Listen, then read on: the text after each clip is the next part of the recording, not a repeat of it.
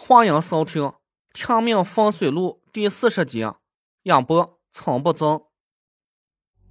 吴兴，我嘟囔了一句，蒋亮突然在一边惊叫起来：“是他！”蒋亮吃惊的瞪大了眼：“吴兴是吴二爷的侄子，他竟然还活着！”这句话实在是太劲爆了，我愣了半天。吴兴是我干爹的侄子，那这么说，他也是搬山一派的？蒋亮摇了摇头，说道：“十几年前，吴兴对本家兄弟，就是吴二爷的儿子下手，想要夺了他的寿阁。吴二爷发现之后，把他逐出了门户。他现在已经不是搬山一派的人了。”我骂了一句：“真是臭味相投啊！”害自己家兄弟的人都凑一堆了。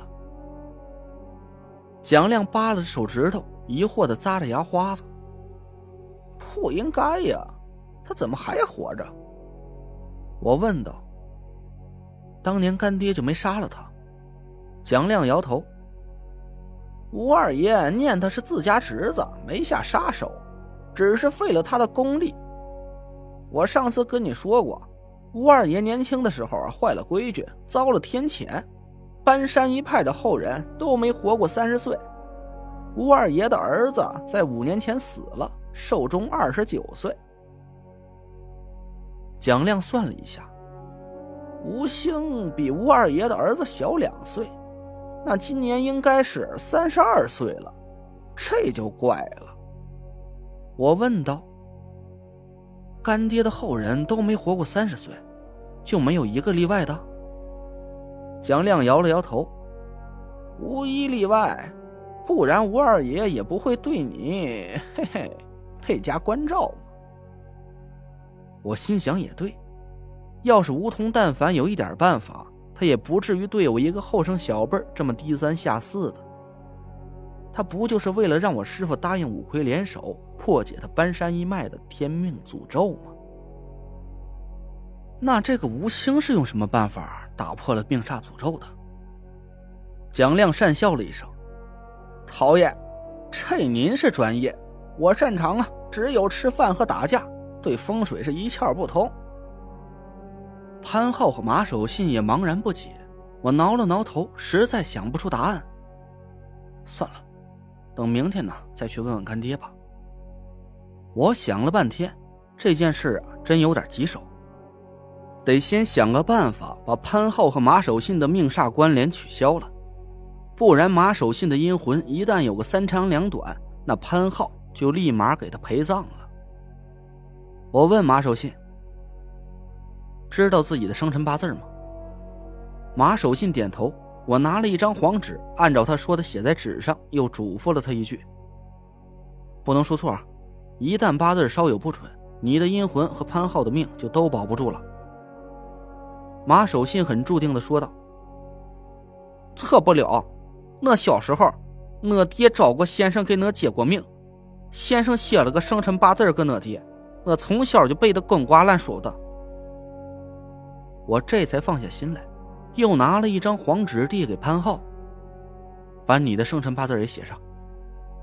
潘浩接过黄纸和毛笔，我瞪了他一眼：“你能活到这么大呀，算是个奇迹。你好歹也是个风水世家的公子，就不知道生辰八字不能随便透露给外人。你和马老四的命连在一起，一定是有人把你生辰八字告诉吴兴了。不出意外的话，就是卖给你消息的胡磊。”潘浩骂道：“肯定就那孙子了。”知道我生辰八字的外人呢，就他一个。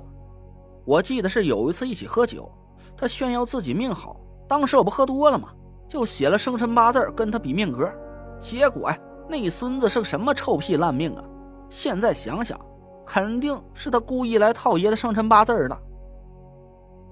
我气得不想跟他说话，一把夺过了黄纸，拿出小刀在他眉心处划了一刀，疼得他是吱哇乱叫。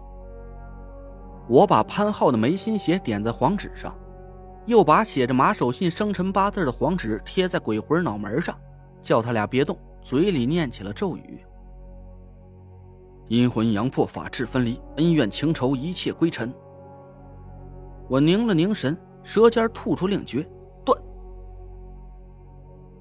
两张黄纸无风自然，一起飞向空中，一张飞到潘浩的面前，一张飞到了马守信的面前。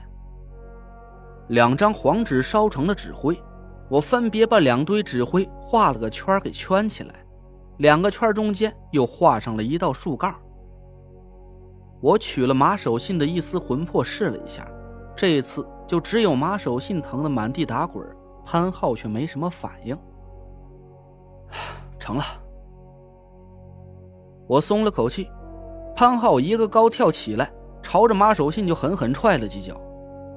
马守信不敢躲开，任由潘浩撒着气。我怕潘浩的阳气把马守信的阴魂冲散了，赶紧拦住了他。潘浩还不解气的说道。冲散了就冲散了，反正也死不了了。这种害人的玩意儿留着它干什么呀？我把潘浩拉开，说道：“算了，就算积点阴德吧。再说了，吴兴身上的秘密现在还不明了，打散了马老四的阴魂，这个秘密可能永远也解不开了。”潘浩这才气哼哼的住手。我本想给马守信把头上的木针取掉。但仔细想了想，还是算了。他没有了镇物禁忌，一旦对我发难的话，我打赢他问题是不太大，但是至少要损失几张符箓，一张两万块呀，我可舍不得。你先回血域里待着，等我想办法收出来吴兴，再给你超度。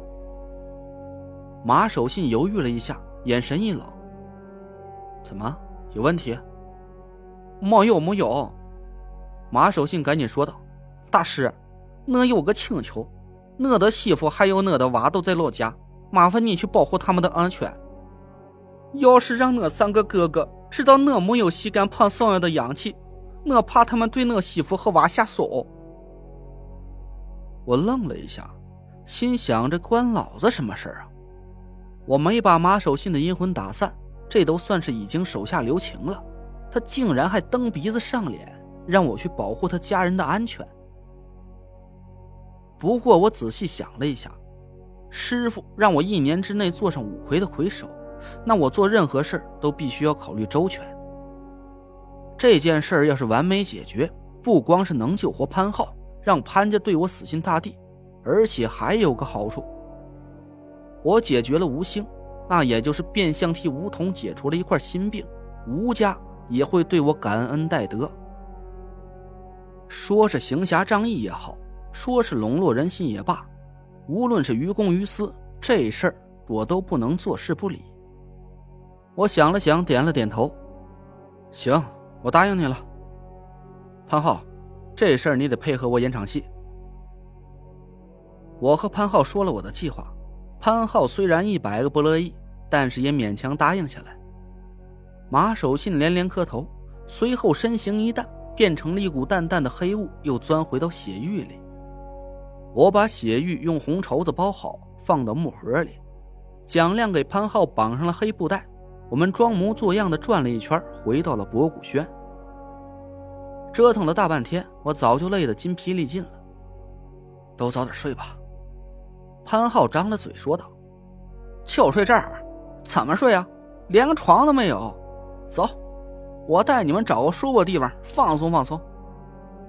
潘浩不由分说，一手一个呀，搂着我和蒋亮上了他的车，把我们带到一个豪华洗浴中心，开了三间房。潘浩对我挤了挤眼，说道：“我去享受人生了啊，咱仨的账都算我头上。你床头的桌子上啊，就有服务电话，打不打随你。滚！好嘞，滚了。我累得不行。头刚沾枕头几秒钟，就睡得不省人事了。您刚刚听到的是《天命风水录》，我是主播陈不争。订阅专辑不迷路，麻烦您哎，再给我个关注。